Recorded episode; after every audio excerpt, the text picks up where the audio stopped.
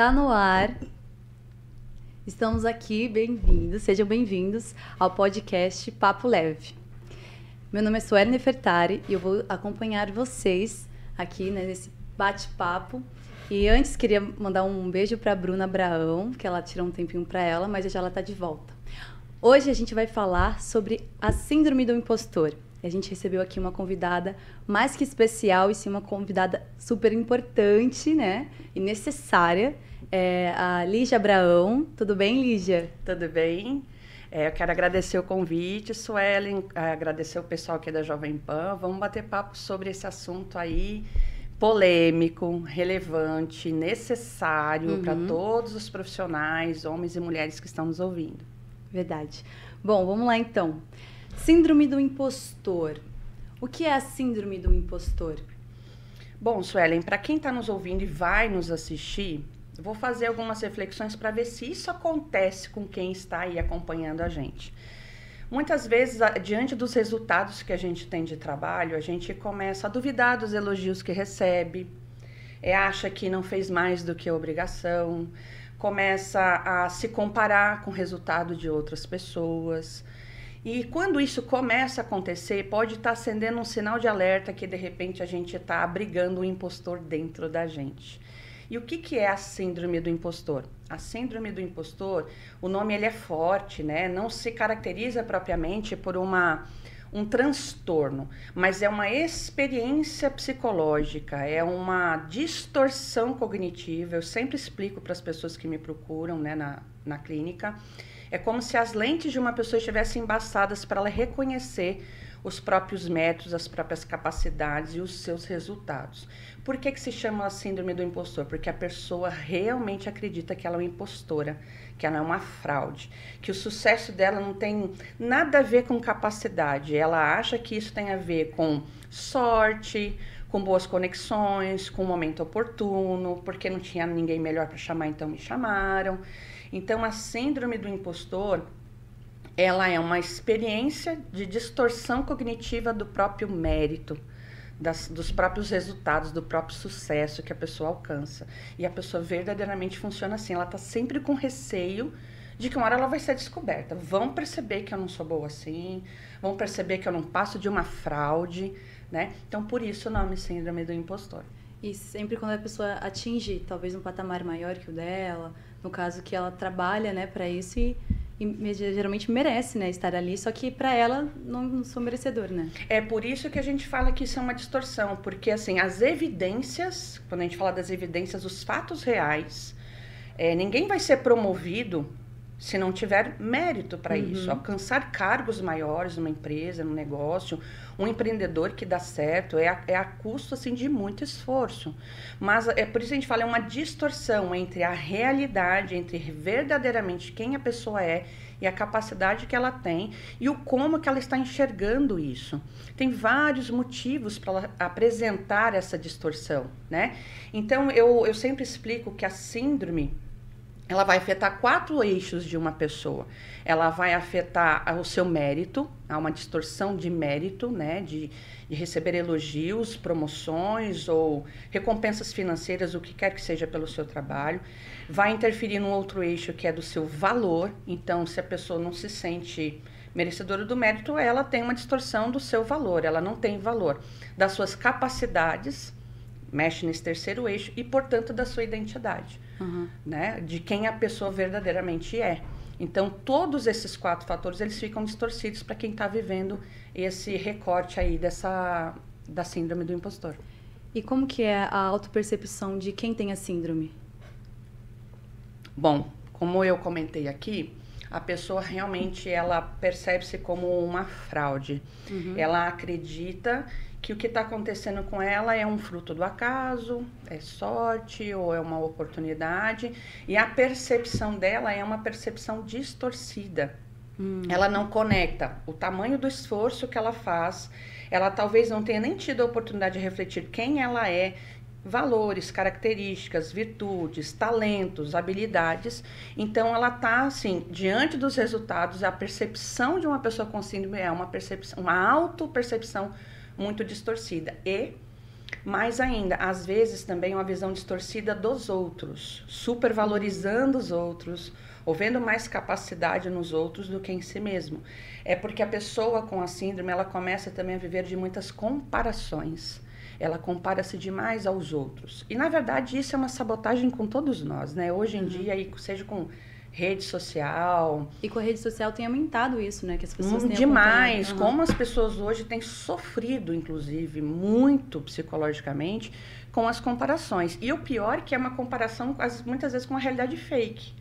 Uma realidade que ela não consegue viver, ela vai, vai tentando se encaixar num padrão de talentos, de virtudes ou de funcionamento que não é o dela, e isso piora. Uhum. E tem uma coisa, Suelen, a síndrome ela não é propriamente um transtorno. Mas quando uma pessoa vivencia isso de maneira muito intensa, por um longo período, isso pode é, evoluir para transtornos. A pessoa pode entrar em quadros depressivos, quadros de transtornos de ansiedade, porque vamos imaginar que ela vai funcionando nessa sabotagem dos próprios talentos, dos próprios resultados e vai acreditando nisso. Então, à medida que eu me sinto inferior, que eu não me sinto capaz, que eu não me sinto com valor, que eu não me sinto com mérito, e que a minha identidade está distorcida, mais assim, inferiorizada eu fico, pior eu me sinto comigo mesmo. Uhum. Então, ou eu vou me cobrar mais, me exigir mais, e aí eu posso entrar em quadros ansiógenos, ou também em estados depressivos, de muito demérito e de começar a enxergar a, a realidade de uma maneira é, depreciativa, negativa, né? Então a síndrome em si, ela não é um transtorno, mas ela pode levar o indivíduo a desenvolver Entendi. transtornos. E hoje em dia é, está mais comum do que a gente pensa. Uhum. Né? A pandemia, eu costumo dizer, inclusive, que potencializou isso. Ainda mais. É. Porque vamos, vamos lembrar que 2020 todo mundo foi para casa, né? As pessoas se reinventando nos seus trabalhos, na forma de entregar seus produtos, seus serviços, na maneira de gerenciar a sua vida, a vida uhum. pessoal, a vida familiar, como pai, como mãe e suas entregas. Quem não teve uma dúvida, será que eu vou conseguir? Será que eu dou conta? Até aí tudo bem. E se organizar para lidar com o novo normal que todo mundo chamou. Mas quantas pessoas começaram realmente a se sabotar, a adiar tarefas, procrastinar, não executar, achar que assim, nossa, agora eu posso ficar em casa, estou gerenciando e ter mais qualidade e não acreditar na efetividade e na qualidade dos seus resultados. Uhum. Ter desafios novos, né? ter é, possibilidades novas diante da profissão e não acreditar nas próprias habilidades, nas próprias capacidades. Isso aconteceu muito, muito e continua acontecendo, né? Uhum. Quais são os tipos de pessoas que podem ter essa síndrome? Tem um estilo? Tem, tem algumas, algumas características que elas são assim bem, bem, eu não vou dizer marcantes, mas bastante comuns. Uhum. Ela não atinge só mulheres, mas atinge predominante, é predominantemente mais mulheres do que homens. Historicamente, ela começa só com o público feminino. Daqui a pouquinho eu falo um pouquinho de onde ela começou.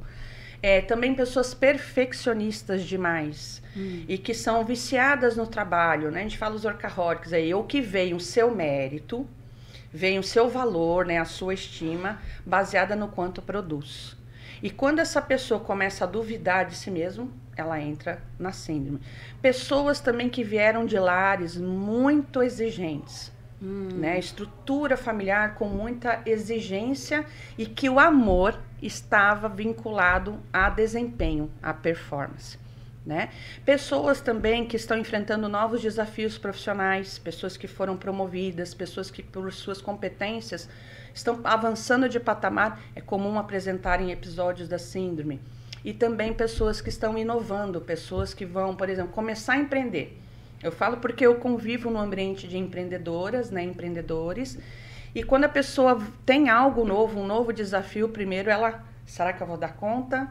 Ou tá tudo funcionando, tudo fluindo, o negócio está alavancando e ela começa a duvidar dos próprios resultados que estão acontecendo. Então, predominantemente mulheres, perfeccionistas, pessoas em ambientes é, cresceram, né, em ambientes muito exigentes ou que vivem com autoridade, têm é, experiências traumáticas com figuras de autoridade pessoas promovidas, que estão avançando na profissão e pessoas que estão inovando no trabalho.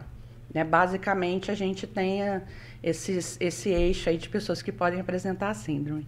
Então pode vir ser visto desde a infância, né, também aí que meio que des, des, tem um desencadeamento, né, depois de, de adulto. A gente não sabe mais ou menos como pode vir. Tem um tempo para isso determinado, tipo, ah, com... Então, Suelen, assim, a... eu estudo bastante sobre isso e a gente percebe que existem algumas, alguns pontos importantes de refletir. Quando a gente vai ouvir a história de um indivíduo que, que está com uma síndrome, né, que está nesse processo de autossabotagem dos próprios, dos próprios méritos, que está com uma visão distorcida de si mesmo, a gente começa, lógico, não, eu falo não eleger culpados. Eu falo que clinicamente a gente não tem esse papel, mas de entender o funcionamento das pessoas para que elas vivam melhor. Uhum. Então a gente começa a ver que geralmente essa pessoa ela veio, como eu coloquei aqui, de uma estrutura familiar muito exigente e que assim desempenho é sinônimo de valor. Uhum né? Então, assim, meu pai e minha mãe vão me amar mais se eu for o melhor aluno, se eu tirar as melhores notas, se eu tiver os melhores resultados. E amor e, e desempenho, eu amar a pessoa, eu não estou amando um comportamento, eu amo a criança. Uhum. Tem também características é, de, de pessoas que apresentam síndrome de lares em que é, foi é, negligenciado, em que há lacuna justamente de valor. A criança que não é valorizada também pelos seus resultados, pelo que ela produz, de acordo com a sua idade, ela começa a ter uma autoestima baixa ou um sentimento de inferioridade. Então, o oposto, exigência de performance demais, desvalor do que uma criança, do que um adolescente é capaz de produzir, é, quando pais fazem comparações ou que eles negligenciam. Não vem a criança, vem toda alegre mostrar aquele desenho que ela fez na faixa etária dela, com as capacidades dela. E de repente esse pai ou essa mãe não dá o um mínimo valor, ou fala assim: "Nossa, mas assim, ó, da próxima vez você pode fazer melhor".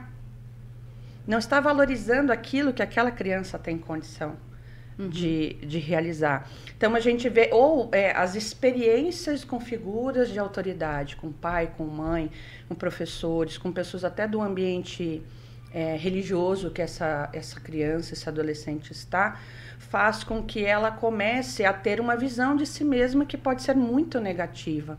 Então, existem elementos da história, da estrutura cognitiva, do que a pessoa traz como regras, como valores, como verdades que ela foi guardando dentro dela, que eu costumo dizer, ficam morando lá no porão da nossa mente. Uhum. E isso, quando a pessoa começa a produzir na vida, ter resultados profissionais, ela pode falar assim, acender aquela luz de alerta. Opa, mas eu não tenho um valor assim. Será que eu sou capaz? Mas isso não acontece do nada. Isso tem então de onde vir essas dúvidas uhum. de competência, do sentimento de inferioridade. Ou, sabe, aquelas pessoas também que fazem muita força para serem aprovadas o tempo todo, serem reconhecidas o tempo todo, são críticas demais de si mesmas, né? Uhum. Essas, essas perform esses funcionamentos, eles são aprendidos. Eu sempre falo, criança não nasce com medo. Criança não se compara, criança não tem preconceito, criança não tem, é, não faz distinção de muitas coisas né? Ela é, ela vai existindo, ela vai interagindo e é o que ela vai recebendo de resposta disso que vai modelando com mais equilíbrio ou menos equilíbrio quem ela vai se tornar. Então não adianta todo mundo que está ouvindo, que está assistindo a gente, o que vai assistir, não tem como a gente não tirar o peso da responsabilidade de quem educa, quem dá afeto, quem acolhe, quem valoriza desde os primeiros anos de vida crianças e depois os adolescentes. Os adolescentes entram numa baita crise existencial e acham que são a pior pessoa do mundo, é. né? É, entram por N motivos. A comparação social hoje em dia está acabando com os nossos, os nossos jovens, né? A incapacidade também de lidar com frustração, porque de outro lado também, a gente pode ter famílias que não preparam para a verdade do mundo que também faz com que a pessoa se frustre e comece a se sabotar. Uhum. E pode ter a síndrome, porque uma pessoa também que não se frustra naquilo que ela não tem competência, naquilo que ela não consegue, e aprender realmente a absorver isso, isso também pode levar até a síndrome. Então a gente tem jovens, tem uma geração aí eu posso te dizer que se isso não for cuidado, a gente vai ter muito mais profissionais tendo síndrome do impostor. Aham. Porque vão sempre estar olhando assim, falando, mas será que eu consigo? Mas esse. Eu sou, eu sou uma fraude. Eu não sou capaz. É tipo assim, se nem meu pai nem minha mãe acreditaram em mim, ou se me criticavam tanto, entendeu? Ou se nunca prestaram atenção em quem eu era, quem eu sou? Entende? Aham. E aí isso vai ter reflexos nessa realidade quando a pessoa começa a produzir no mundo. E a gente tem que entender que a gente não é bom em tudo, né? Então a, a perfeição é uma ilusão. Então é, não vou- tem coisas que você faz que talvez seja melhor ou, ou se desenvolva mais. E tem coisas que eu vou fazer que, que talvez. Então cada um tem, tem, tem o seu, a sua forma de agir, né? E se comparar com o outro acaba meio que desencadeando também. É, e, na verdade é uma baita de uma sacanagem, isso é uma injustiça, né? E eu falo que como que o, o que o mundo contemporâneo está colaborando com isso? Você citou aí a internet, né? É, lá tem uma realidade, muitas vezes, que ela é montada. Sim. Então, todo dia aquela pessoa acorda perfeita. Eu costumo brincar falando, não tem nada contra, tá, gente? Mas ela consegue acordar todo dia às 5 e meia da manhã. Ela se alimenta, sabe, de suco verde, né? Da crepioca dela, aquela alimentação fit. Chegou 8 horas da manhã, ela já fez um monte de coisa. Ela já malhou, ela já estudou, ela leu, ela se alimentou super saudável, tá maquiada, escovada, linda, maravilhosa, pronta. Tipo assim, ai, o mundo é meu O mundo é meu. né? Vamos, vamos ser realistas. A gente tem dia que a gente não quer sair da cama. Tem dia que a gente quer dormir um pouco mais. Tem dias que a gente vai produzir o necessário. A gente não vai ter os melhores resultados. Hoje a palavra da moda é performar, Performar. né? Produtividade máxima. E por que, que a gente tem que exigir de nós mesmos um modelo de fora para dentro daquilo que a gente precisa de conhecer de dentro para fora? Eu preciso de conhecer a produtividade que faz sentido para mim.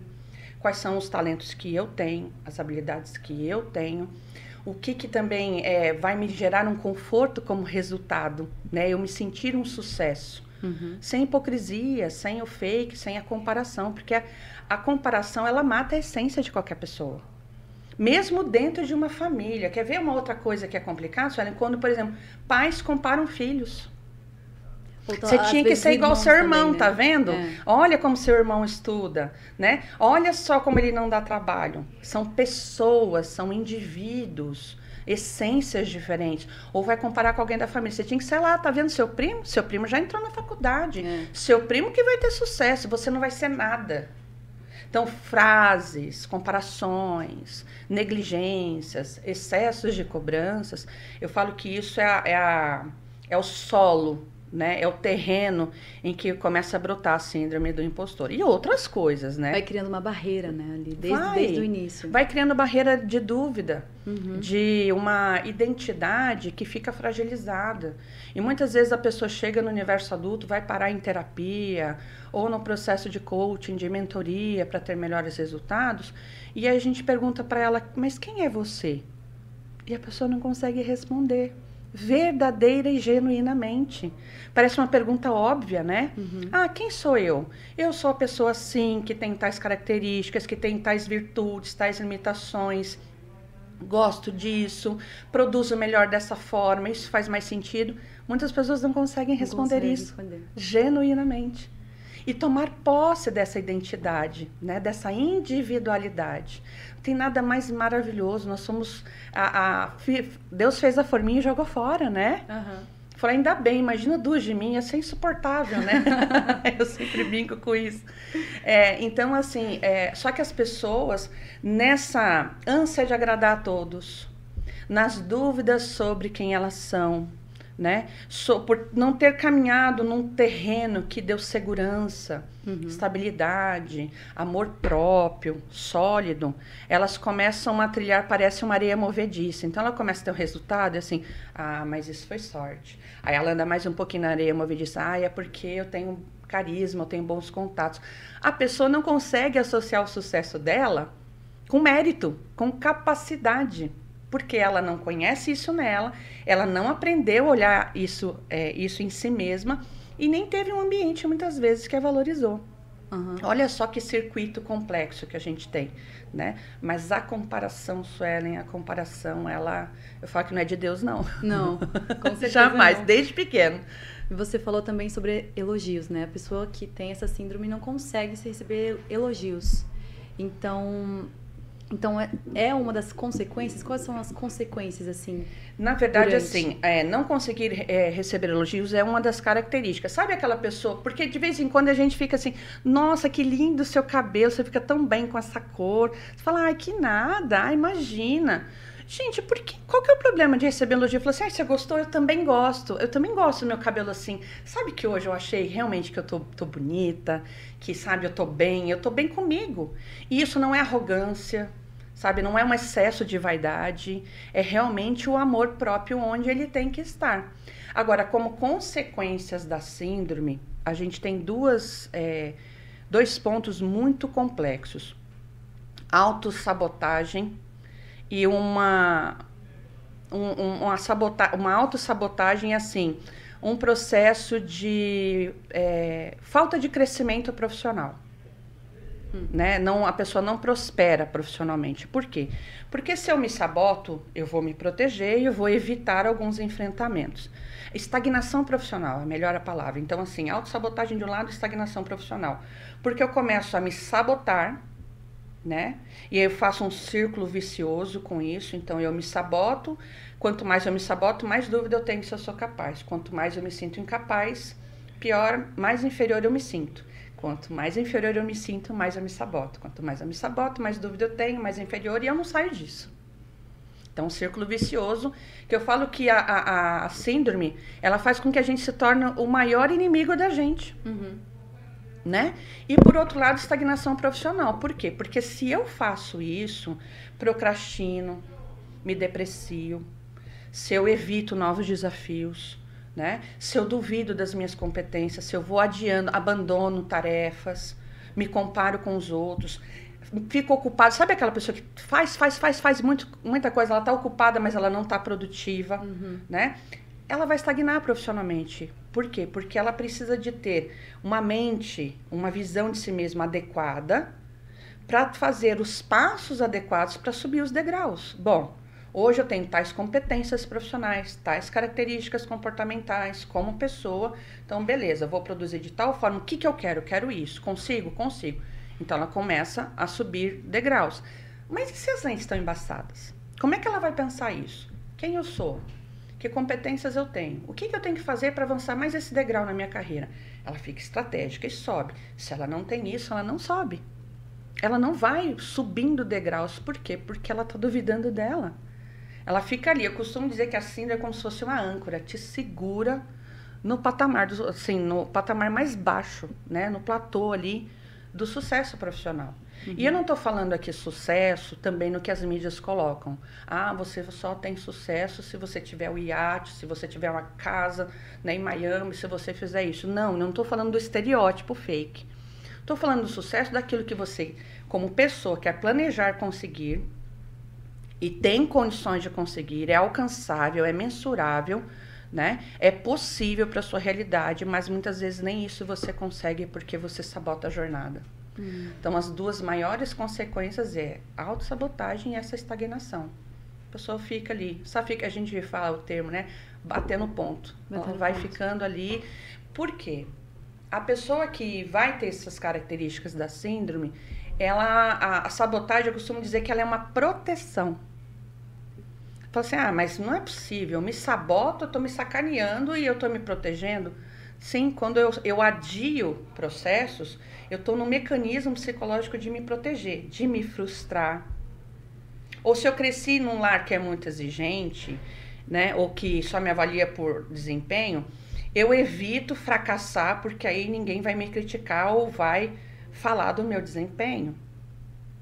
Então já nem inicio. Já nem inicio porque aí eu não corro o risco de ser criticado, eu não corro o risco de ser comparado, eu não corro o risco de, eh, de uma pessoa, uma figura de autoridade me depreciar. Então, a autossabotagem, ela acaba protegendo a pessoa de outras frustrações, de dores que ela já experimentou de alguma forma, de evitar sofrimento psíquico.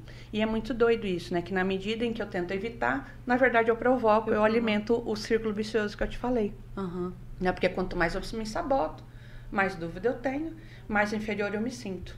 Mais assim, sem mérito eu me sinto. Então, falar, mas então por que, que é uma proteção? Porque é para proteger psicologicamente de dores já conhecidas, né? De ser julgado, é, de, do, de fazer uma atividade, como eu dei um exemplo. Imagina a criança que produz aquela árvore linda, aquele desenho maravilhoso, ela chega para o pai e o pai fala assim: Ué, mas você pintou a copa da árvore de rosa, tá errado isso. Não tem errado. Tem a credibilidade daquela criança, tem o que ela fez, tem o que ela conseguiu produzir. Uhum. Vamos lá para o adulto. Por que, que ele se sabota? Eu falo assim: Eu não vou falar, não, vai que vão achar que tá errado vai que vão achar que o que eu fiz não é bom o suficiente. Uhum. E é por isso que eu te falei, só que isso fica lá no porãozinho da nossa mente, norteando como a gente decide fazer as coisas, como a gente olha para si mesmo, né? Então eu falo que são consequências gravíssimas, porque as consequências que são palpáveis de alguma coisa que a gente faz, por exemplo, ah, eu fiz uma coisa e é visível, aquilo ali não deu certo. Vou lá e conserto.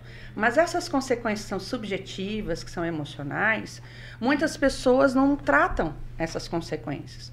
Não prestam atenção, poxa, por que, que eu estou me sacaneando assim, estou me sabotando e não cresço profissionalmente? Por que, que eu nada que eu faço eu acho que tá bom? Por que, que eu ponho uma espada sobre a minha cabeça de tanta autoexigência? Pode acender a luzinha de alerta que tem um impostorzinho morando aí dentro. Né? Ele às vezes está tá morando escondido, uma hora ele vai aparecer. É, fica se perguntando, por que eu sou assim? É, por que, que eu, eu faço consigo? isso comigo? Né? E a gente procura uma série de respostas. É, e aí eu vou fazer uma, uma crítica construtiva. Eu já estive aqui em, fazendo um outro, um outro podcast, né? Como que a gente precisa de tomar cuidado com as fórmulas prontas de resolver. Hoje é, é, um, é um jargão falar assim de, como eu te falei, de performance e falar de crenças limitantes. Uhum. Ah, vai lá, muda o jeito que você pensa que tá tudo certo. Só que se você não tratar, eu costumo dizer, se você tratar só a copa de uma árvore, podar, ela fica bonita. Certo? certo? Mas se você não tratar a raiz, a copa vai adoecer de novo. Uhum. Né? Então, é, essas formas, eu gosto, faço muito cursos de autoconhecimento, cursos que me ajudam a ter ferramentas para ter melhores resultados, maneiras de pensar diferente, mas se a pessoa não investir tempo realmente em cuidar da sua essência, né, de visitar o seu interior, de arrumar essa casinha, porque tem como arrumar para não fazer isso mais, as pessoas não resolvem a raiz do problema. Uhum. Né? Então ficam assim, ah, eu vou ler tal livro, eu vou, né? Agora eu vou acordar tal hora. É. Agora mudam comportamentos exteriores, mas a, o que mora dentro tá do mesmo jeito. Sabe aquele negócio? A gente pinta uma casa, ela tá com umidade na base. Aí você passa tinta e escondeu a umidade, aquela preto, tudo, né? Passa um tempo, tá tudo úmido de novo. Se não arrumar o alicerce, não vai consertar, né? Vai estar tá sempre investindo na aparência na aparência de que está tudo bem e na síndrome para que ela realmente seja resolvida, é necessário trabalhar a essência. Como que eu me enxergo? Qual, qual que é a imagem que eu tenho de mim mesmo? Né? Me vejo com capacidades? Que capacidades? Que talentos eu tenho? E não importa se o talento é fazer bolo, mas fazer um melhor bolo, sabe? Ah, o meu talento é, é pintar, eu tenho talentos artísticos abraça os seus talentos. Ele pode ser um valor agregado ao que você faz. Ah, eu tenho uma habilidade muito boa de comunicação, eu tenho habilidade de escrita. Tome posse disso, né? sem comparação. É uma identidade, é uma digital. Não tem igual. Né? É. E as pessoas ficam buscando referências externas ou resgatar essas coisinhas que estão lá de trás. Uhum. Sabe? Que estão lá, ai, buscando aprovação, buscando aprovação, buscando reconhecimento genuíno que nunca vem e fica assim, ai, gente, será que esse elogio, ai, não é para tanto? Eu não fiz tanto por merecer. Que nada, outro no meu lugar faria muito mais. Só me escolheram porque não tinha outro. Olha que sacanagem que a pessoa faz com ela, uhum. Né? Agora, existe uma coisa também. Tem o outro lado da síndrome, né? Tem pessoas também que se acham demais. Ah, Aí você tocou né? um ponto muito delicado. É, tem pessoas também que se acham demais, que é assim, eu sou, eu me basto, né? Eu não preciso do mundo, por favor, ajoelhem-se ao meu redor. Não precisa né? me ensinar que eu já sei fazer. Eu já sei tudo, eu sou top do top de todas as áreas. Aí essa onipotência, essa é, se sentir suficiente prejudica também Logicamente. resultados de trabalho, de relacionamentos, de estar à frente de uma equipe. E olha, tem, sejam empresários, empreendedores, é, eu conheço pessoas de todas as áreas, né? Nós podemos ter o outro lado também. Né? Não é a síndrome do impostor, mas é um contraponto da síndrome. A pessoa também se acha tão suficiente que ela também não tem a humildade, né? Não tem uma postura relacional de reconhecer de que ela precisa de talentos complementares ou que a opinião produtiva dos outros é para ajudá-la a crescer, né? Então, de um lado tem um que se acha o pó do pó do pó, e o outro se acha o pote do pó, né? Que se acha que ele, que ele domina tudo, né? E acaba não evoluindo, né? Talvez ele tenha Exatamente. um mas não evolui ali no, no projeto. Eu costumo, às vezes, eu já tive experiência com, com alguns empresários, trabalhando em gestão, além de estar na clínica, sempre estive na área é, organizacional também, dando treinamentos comportamentais e já trabalhei com gestão de pessoas há muito tempo, já são 26 anos. Uhum. Então, eu já pude me deparar com vários perfis de empresários. Você ter a, o, o, os recursos para investir em um negócio não tem que te obrigar também a ser o, o ter o expertise total naquele negócio. Só que quando uma pessoa coloca no seu desempenho, ou nos seus recursos financeiros, ou na sua ideia, em quem ele é, o sucesso do seu negócio, ele também está cometendo um equívoco. Porque aí ele deixa de ter os melhores talentos ao lado dele e de ter uma equipe que possa suprir aquilo que ele não tem. E tudo bem não ter uhum. tudo. Você tem que ter alguém que domine finanças, alguém que domine pessoas. Os treinamentos, ele pode ser estratégico, ter uma visão do todo, ser extremamente talentoso, é, ser um líder assim de resultados, mas também esse outro lado de sentir autossuficiente demais também pode promover estagnação profissional. Hum, Porque quando eu me sinto também sobrando demais, eu não preciso de ninguém. Se eu não preciso de ninguém, como é que eu vou crescer? É. É, é como se fosse assim uma estrutura frágil, sabe? Eu tenho que construir um prédio, mas eu coloco uns andaimes de palito. Qualquer momento vai desmoronar. Né? Exatamente, não se sustenta, uhum. né? E aí o, o, a pessoa que tem a síndrome é aquele negócio, é o contrário. Ele quer construir o prédio, né? Mas ele não está acreditando no alicerce, então ele nem começa. E quem se acha começa a construir, mas não procura as relações saudáveis ou reconhecer. Engraçado, de um lado você tem um que só vê limitação, do outro não, o que não reconhece, não que tem limitação. Né? É muito louco isso. Acredito que tem muitas pessoas aqui que estão nos ouvindo que nem sabia, mas, pô, nossa, eu tenho isso. Síndrome do impostor. E aí começa a reconhecer e talvez já desse início já começa como é ser tratado, como tratar isso. É, deixa eu, eu vou até é, falando da síndrome, deixa eu até falar um dado curioso. Uhum. A síndrome ela foi definida em 1970, 1970. por uma é, por uma psicóloga norte-americana, Pauline Clance. E na época ela percebeu isso estudando o comportamento de empresárias, basicamente mulheres. Em 1978 foi feita uma pesquisa com 150 empresárias norte-americanas de sucesso e todas duvidavam da sua capacidade, tinham um sentimento de inferioridade. Bem no auge desse momento, assim, os salários do, de homens e mulheres muito diferentes, diferentes. a relação social, né, do, do, do, ligada ao sexo, né, masculino, feminino, e a você ter capacidade era gritante. A gente, infelizmente, ainda tem esses resquícios. Por isso, ainda que a gente tem mais mulheres do que homens, do inclusive, que, homens. que tem a síndrome. É, e aí depois, então falava-se que era uma síndrome das mulheres. De 1980, com outras pesquisas, aí mostrou-se que 80% de todos os pesquisados, os empresários entrevistados, homens e mulheres, já tinham apresentado pelo menos um episódio. Então, só para nortear, assim, pesquisas conduzidas por psicólogos, por antropólogos, né, por filósofos, inclusive da equipe dela, da, da Pauline. E o tratamento, o tratamento formal para isso, o mais eficaz, é um tratamento psicoterápico. Uhum. de um embasamento. Aí eu vou puxar a sardinha pro meu lado, deixa eu fazer meu jabá aqui, né? Lógico. Tem abordagens que elas são mais diretivas, por exemplo, como é, a cognitivo-comportamental. Ou seja, eu vou é, eu e outros colegas da área vão ajudar a pessoa a olhar para a sua tríade, como eu penso, como eu me sinto e como eu me comporto, e fazer os questionamentos de evidências desses pensamentos, dessas dúvidas de resultados que a pessoa traz. Também trabalhando isso, conseguir fazer com que a pessoa perceba as evidências positivas de tudo que ela já produziu. Inclusive, já fica uma dica para quem está nos escutando, nos assistindo uma forma de enfrentar isso é você efetivamente olhar de forma racional onde você já chegou. Uhum. Ninguém chega a nenhum patamar de vida, de faixa etária, sem ter tido superações e sucessos.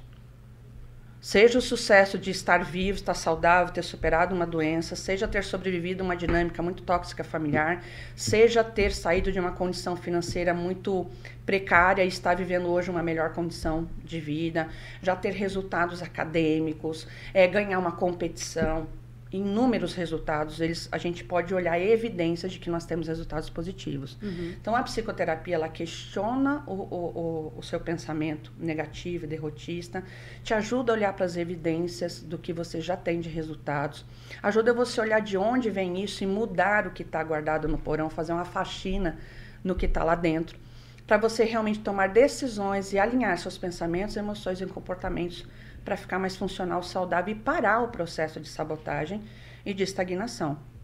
E se monitorar. Porque a gente não fala assim, ah, estalou o dedo ou fez um processo terapêutico, curou, nunca mais tem. Não, eu me torno terapeuta de mim e eu consigo aí começar a me cuidar e ficar antenado. Olha o que eu estou fazendo comigo. Só uhum. que eu já sei fazer o processo de questionar os meus pensamentos de entender o meu funcionamento e também de onde vem. Então, o tratamento ele é terapêutico, né? Uhum. Ele é de dentro para fora. Ele é ter tempo para, eu costumo dizer assim, ó, para abrir essa caixinha, né, desse quebra-cabeça e começar a montar, olhar tudo isso e montar isso de uma maneira harmônica, para que a pessoa fique mais funcional, para ser mais realizada, para ter melhores resultados. E tem coisas que as pessoas podem fazer para elas, né? Independente de estar em terapia. Ela pode fazer uma lista mesmo, efetiva, de tudo que ela já alcançou. Uhum. Né? Olhar para isso com muito carinho e acolhimento, genuinamente. Fazer uma retrospectiva da própria linha do tempo. Né? Evitar pensamentos derrotistas, não alimentar. Eu falo assim, a gente tem que matar de inanição esse tal desse pensamento negativo, esse sabotador. Tem que colocar ele para morrer de fome lá dentro. Botar no cantinho da vergonha prisão. e matar lá na prisão, sabe, assim, ó, de, de, de fome, esse sabotador interno. Né? Uhum. É, e como faz isso? Alimentando os bons pensamentos, alimentando sucessos evidentes. As pessoas também podem buscar feedback de pessoas de confiança. Sim. Por exemplo, eu confio em você e falo assim: olha, Suelen, eu fiz isso, isso, isso, você que me conhece bem, é um bom resultado mesmo? Não, seja sincero. Se você achar que tem que melhorar, uma pessoa que te ama de verdade e que te conhece, vai falar, fala assim, não, tá muito bom. Fala assim, olha, tá excelente. Se você fizer isso, isso, mas assim, numa fala leve, numa fala confiável. Outra dica para a pessoa também, para o seu profissional ser valorizado, faça o seu é, o seu pitch, né? Faça sua apresentação positiva quando você for falar para alguém do seu trabalho, do que você faz. Faça uma frase, construa uma apresentação positiva, né? Não depreciativa. Fala assim, é, eu tô aqui, sabe? Eu, eu faço isso, mas veja bem, se você não gostar, você não precisa me contratar. Pronto. Você está mais, mais na insegurança na corda bamba do que falando ser afirmativo, ser positivo, ser genuíno, ser muito verdadeiro policiar os próprios pensamentos. Uhum. Evitar comparações desnecessárias. A gente pode ter modelos. Por exemplo, eu tenho alguns modelos né, da, na minha área, uhum. profissionais inspiradores para mim. Seja que no empreendedorismo, confia, né? que eu confio, que eu sigo uhum. e que norteia as reflexões que eu faço.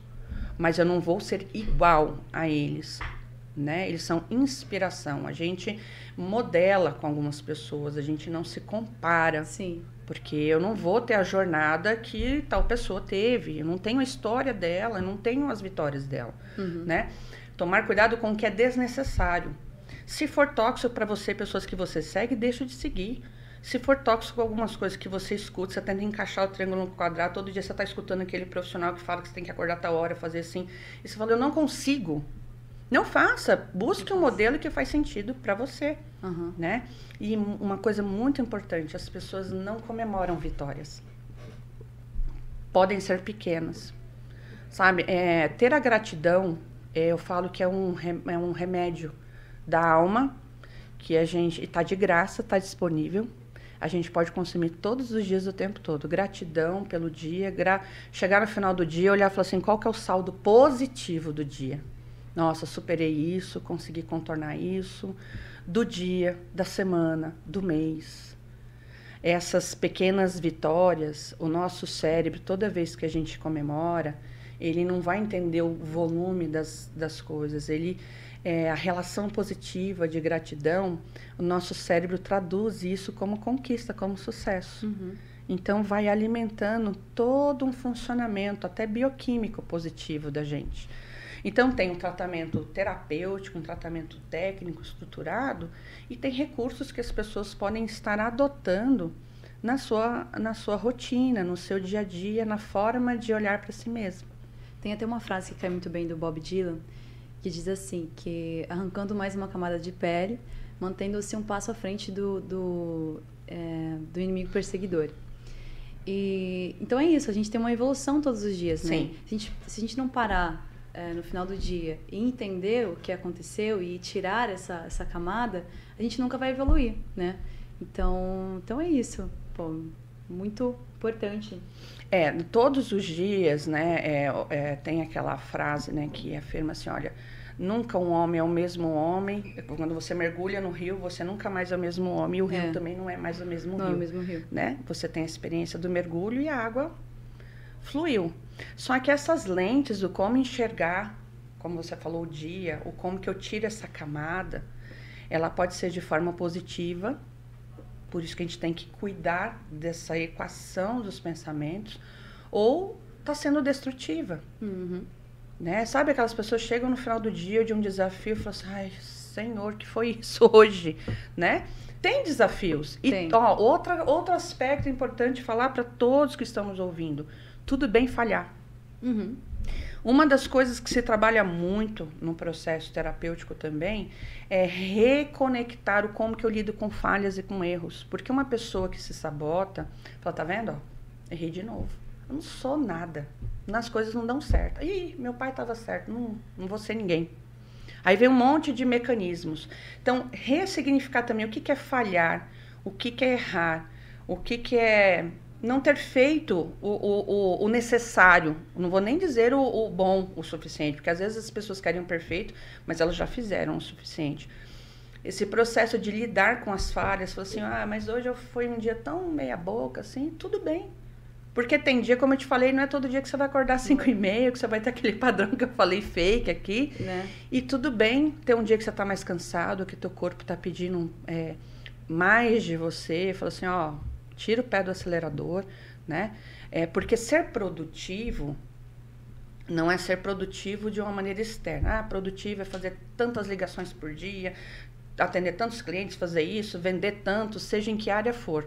É o que é produtivo para você. Lógico tem demandas do trabalho.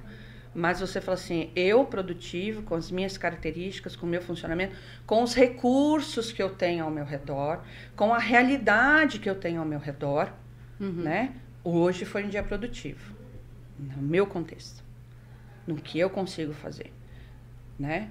É, dar, dar o melhor na possibilidade que você tem. É o seu melhor para aquele seu momento. É o melhor possível com o que você tem, com quem você é, né? E, e isso que é esse processo positivo de todos os dias, fala assim, uau, hoje, né? Mandei bem. Mandei bem. E eu mandei bem genuíno mesmo, Aham. de e de agradecer, né? Eu falo que a gratidão é um bálsamo, né? De ser grato, é, de poder olhar e falar assim, que dia, que dia produtivo, é, positivo. Mesmo sendo negativo, vencer e desenvolver estratégias para lidar os desafios é ter um dia produtivo, é uhum. ter um dia é, saudável, né, na medida do possível. Né? Só que as pessoas, elas, é, geralmente quem tem a síndrome é muito, tá muito no 880. Uhum. Né? Se cobra demais, se compara demais e se denigre demais. Né? Não vê mérito em si. Tá, e quais são as dicas para vencer a síndrome? vou, a pessoa determinou hoje, é hoje que eu vou tirar isso da minha vida e vou evoluir pessoalmente e profissionalmente. Me procura, brincadeira. Com certeza, não? Sim, sim. Procure ajuda profissional para realmente você poder conseguir fazer alinhamento se você sente que tem coisas que você, como eu coloquei aqui, a identidade, quem eu sou, virtudes, habilidades, se você não consegue responder tudo isso, às vezes um auxílio profissional, até de perfil comportamental, do seu funcionamento, pode te ajudar demais para fazer Sim. todo um alinhamento, começar a limpar o terreno. Né? E como eu disse, é extremamente necessário. É necessário. Eu, eu sempre falo lá com os empresários, eu falo assim, gente, autoconhecimento cria autodomínio. E quanto mais a gente se domina, isso é a essência da inteligência emocional. Mais eu gerencio as minhas emoções, melhor eu gerencio relacionamentos e melhor eu gerencio meus resultados. E não vou precisar da aprovação do outro, né? Exatamente. Porque assim, aí você fica blindado, não de uma forma reativa e negativa. É. Ah, eu não quero saber da sua opinião. Não, você fica em paz com você. Autoconhecimento gera domínio próprio, que gera um poder de decisão, né? E a gente vive mais saudável. Então, realmente, eu acredito nisso. Tá? Eu acredito realmente no, no poder do autoconhecimento. E as dicas que eu coloquei aqui, fazer lista das suas, dos seus resultados, não importa o tamanho, resultados positivos. Vigiar os pensamentos derrotistas e matar de fome o danado lá no, dentro de você, né? É, faz, evitar as comparações é, ressignificar para você o que, que é falhar, o que, que é errar.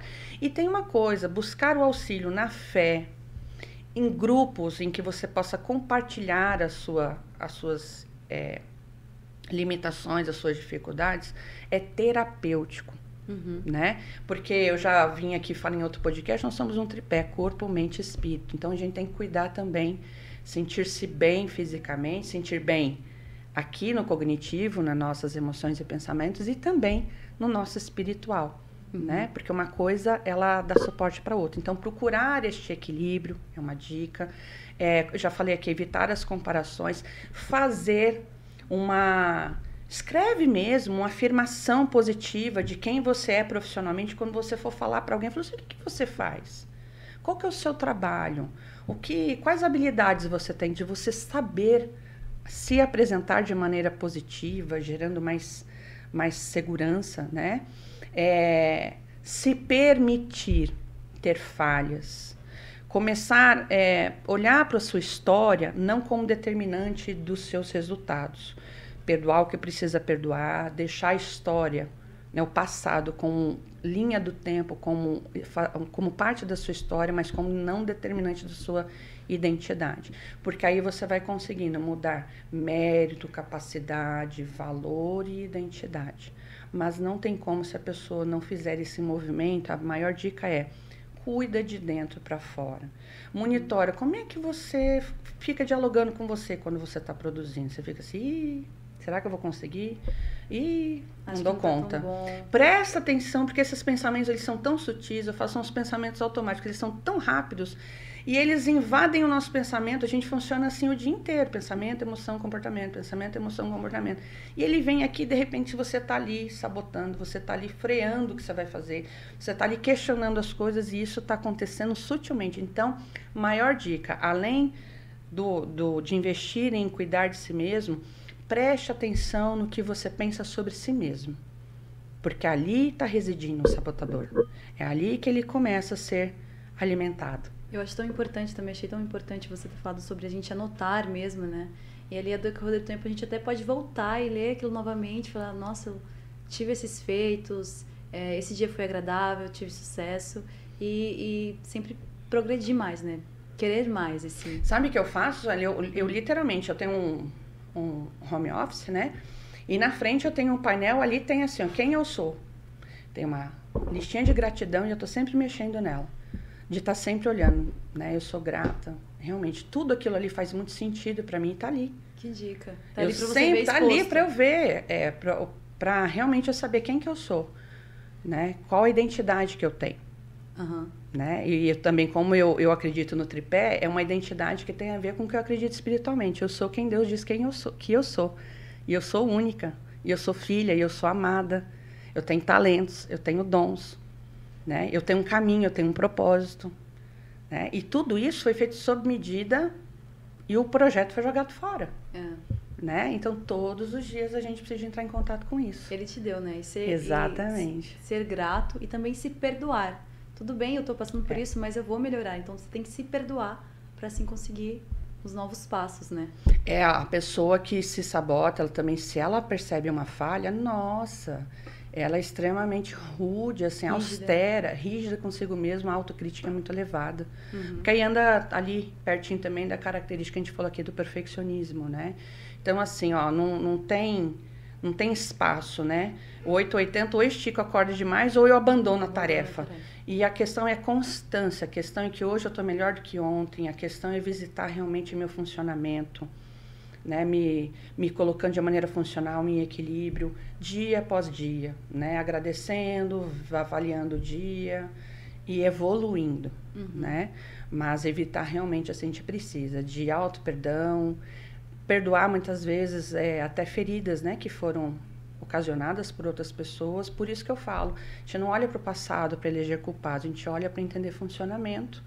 E falou assim, não, eu não quero isso. Uhum. Eu decido que isso não vai governar a minha vida que não vai aquela vozinha de autoridade negativa me rejeitando, falando que eu não mereço ou que isso não é para mim, não vai ecoar mais dentro de mim. Né? E isso é um processo de perdoar, com certeza. Por é. isso que eu acredito no autoconhecimento. Uhum. Que é quanto mais a gente tem essa lucidez, essa clareza, que a gente vai conseguindo resolver, né? E Como você disse, também é um processo, né? Não é, é um uma virada de chave que eu já me não. tornei assim. Não, é um processo. É. E na verdade da vida toda, né? É da vida toda, né? Degraus em que a gente vai evoluindo. Sim. Lígia, como eu faço para encontrar você, marcar uma consulta, né? Como disse, vou deixar minha rede social, lá na minha rede social, e eu vou deixar aqui também, eu quero deixar uma frase para vocês. Vai no meu Instagram, arroba Lígia Rocha Psi. Tá, lá tem o meu contato, tem o meu celular, eu atendo aqui em Maringá, na Avenida Paraná, né, 466. Atendo tanto é, presencial quanto online. Uhum. Também faço treinamentos comportamentais aí para as empresas, porque a gente tem que trabalhar comportamentos e o emocional das equipes, né? Para elas estarem também mais conectadas com seus resultados, trabalhando com gestores. Então, lá no Instagram, manda direct, manda WhatsApp para mim, que aí dá para agendar horário e tirar dúvidas também, né, sobre esse e outros assuntos aí de saúde emocional. Claro, claro. Bom, Ficamos muito felizes, né, por saber que algumas pessoas também já podem ter é, identificado, né, esse sintoma. Agora a gente tem que o quê? Só procurar ali. Procurar ajuda, procure procurar ajuda. ajuda. Não deixe o sabotador tirar o melhor que você tem dos resultados que você efetivamente tem. E eu queria só deixar uma frase, né, um versículo que está em Romanos 12, 2, que realmente eu acredito. Faz sentido em tudo que a gente conversou aqui. Bacana. Não se amoldem ao padrão deste mundo, ou seja, o que família, o que as pessoas disseram a seu respeito, né? Ou que a cobrança, o mundo externo está dizendo para você. Mas transforme-se pela renovação da sua mente, para que sejam capazes de experimentar a, e comprovar a boa, agradável e perfeita vontade de Deus. Realmente a gente está aqui para viver um propósito, para viver em harmonia, não se sabotar, ter uma vida abundante, ter uma vida próspera, ter uma vida de relações saudáveis, por mais difícil que você já tenha vivido momentos na sua história. Lindo, lindo demais. Bom, então é isso. Quero agradecer todos aí os ouvintes. É, quero agradecer você, Lígia, aqui por tá, ter transmitido um pouquinho do seu conhecimento.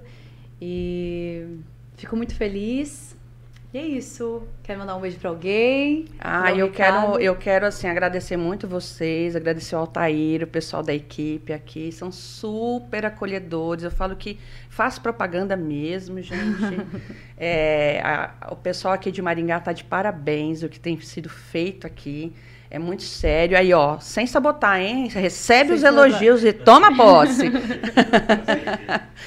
E mandar um abraço, assim, eu sei que tem empresárias, empresários que eu conheço, né, sejam familiares, muitos pacientes, pessoas que eu estou conectada, né, e as outras também é, que, porventura, assim, eu ainda não conheça, é, quero conhecer um pouquinho da sua história. Então, essa mensagem que eu deixei é para todo mundo que nos ouviu, vai ouvir ou vai nos assistir, né? E que realmente a gente possa viver a plenitude da nossa individualidade, dos nossos talentos, das nossas habilidades, uma identidade saudável. Isso aí, muito obrigada a todos. Tenham um bom dia e até a próxima. Até a próxima, né?